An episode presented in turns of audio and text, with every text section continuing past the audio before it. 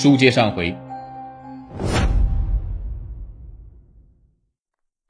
九月二日，第二十一次案情分析会，会议提出：一、多起案件系一人所为；二、案件性质是流氓强奸杀人，杀人是手段，奸淫是目的；三、罪犯受过打击，对女性感兴趣，性格孤僻，对前途悲观失望；四。年龄在二十二岁左右，身高在一米七左右。五，排除了流窜犯作案的可能。此时，警方不会想到，这五点结论中最关键的第四点竟然是错误的。九月十八日下午一点半左右，家住富强街道的徐小春因为身体不舒服没去上班，躺在床上闭目养神，突然。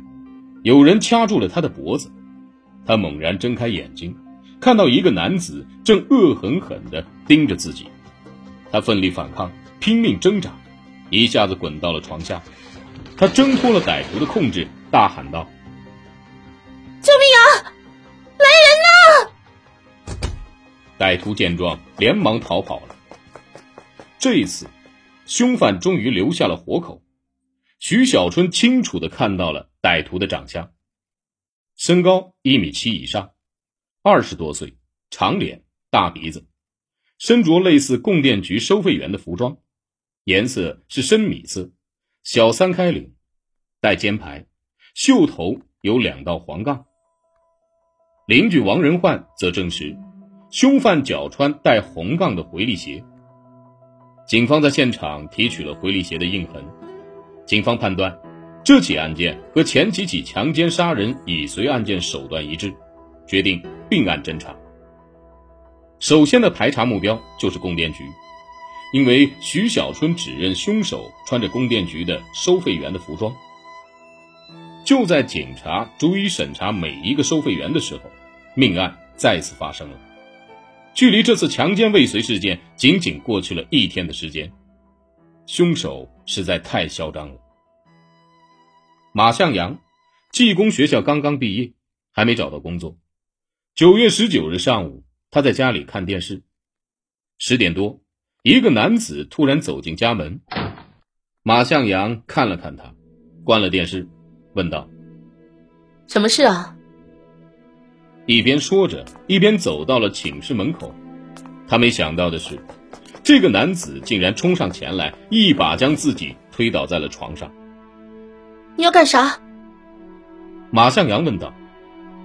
哼，咱们俩玩玩。男子一边笑着，一边压了上来。马向阳拼命反抗，撞翻了地桌，电视机掉在了地上。男子拽过电视天线，猛劲儿的勒住了他的脖子，又掏出菜刀，照着他的头部猛砍了几刀。马向阳躺在血泊中不动了。丧心病狂的凶犯扒掉了裤子，奸污了他，随后又搬起电视机照他猛砸了下去，然后跳出围墙，绕道回家了。上午十一点多呀，县农机大修厂的书记发现了马向阳家的异常情况，进屋一看，满屋是血。十一点四十分，他急匆匆地跑进了富强派出所，大叫：“不好了，我们单位马英奎的女儿马向阳上午在家。”哎，在家看家被杀死了，满屋都是血呀！警方勘查后判断，案发时间是上午十点至十一点左右，罪犯分子是一个人，从手段、动机以及目的上看，和之前的强奸杀人案一致。群众反映，九月十八日下午三点多钟，马家来了一个小伙子，二十多岁，身高一米七以上，穿着二中的校服。像是在第六中学读书的学生，还可能是个班干部。也就是说，昨天下午一点半左右，他强奸徐小春未遂，紧接着就来到了马向阳家。或许当时家中有人，他没有下手。警察立即赶到二中，借来了校服，竟然和供电局收费员服装一模一样，也是米色小三开领，带肩牌，袖头有两道黄杠。凶手难道是学生？第二中学是重点，指挥部下达了命令。刑警赶到县第六中学，侦查工作围绕三个方面开展：一、查清九月十九日上午课间操后，也就是九点三十分离校的学生；二、查清从第二中学转学到第六中学的学生；三、查清过去有流氓劣迹的学生。然后发现，高一学生马星野九月十九日上午的后两节课没上，具备作案时间，而且他过去是二中的学生，十八日那天穿着二中的校服，与徐小春反映的体貌特征相似。警方确定，马兴野是重大嫌疑人。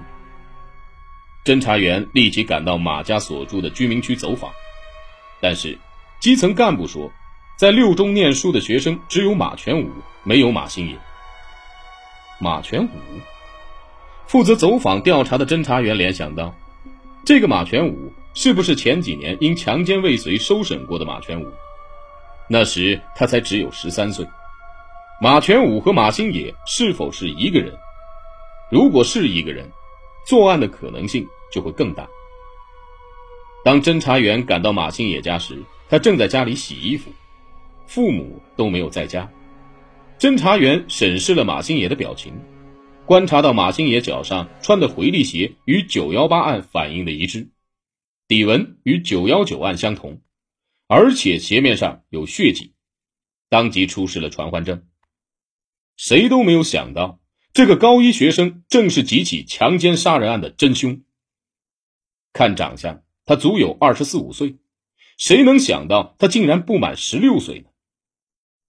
面对审讯员，马兴野说：“我已经是要死的人了，凡是我做的，我全说。”马星野原名马全武，生长在工人家庭里。他从小聪明伶俐，三岁时妈妈在黑板上教他写上下左右，他能学得一模一样。八岁的时候，他就用了半个月就背会了小九九了。家里没有姑娘，马全武五岁的时候。就能哄着弟弟帮妈妈干活了。十岁时能帮助妈妈做饭、洗衣服。小学一年级，他被老师安排当了班长，在班级里，他组织小同学排练节目、课外活动。到三年级被学校选为了学生会主席，他的学习成绩一直在学年的前几名。人们都说这孩子将来肯定有出息。一九八四年，他小学毕业。以优异的成绩考上了县重点中学，入学后，班主任提名让他当了班长，后来又当选为校学生会副主席。一九八四年六月，他十四岁的时候加入了共青团，在学校经常被评为优秀团员、模范班干部、三好学生。他落网后，没人相信他能干出这种事情来。事后复盘他的人生，发现。他小的时候就受到了不良风气的影响，虽说他老实，当看到别的孩子在一起玩时，免不了也参加过几回。这些稍大的男孩和女孩在一起过家家，模仿大人睡觉，偷别人东西。一次，他也被拉入了伙，为他们偷钱包放哨。这些孩子后来啊，有的犯流氓罪被判处死刑，有的犯强奸罪被判十五年。他说。我们家的运输公司家属区，坏孩子多，他们的不轨行为有的我都知道。从小我就受了感染，后来上学了才淡忘。马全武十三岁那年，发生了一件非常痛苦的事情。那年呀，舅舅结婚，妈妈领着弟弟去舅舅家了，爸爸让他先睡，自己要出去一趟。等了一会儿，爸爸不回来，马全武出门找爸爸，结果。透过东院李婶家的窗帘缝，他看到了浑身赤裸的爸爸跟李婶滚在了一起。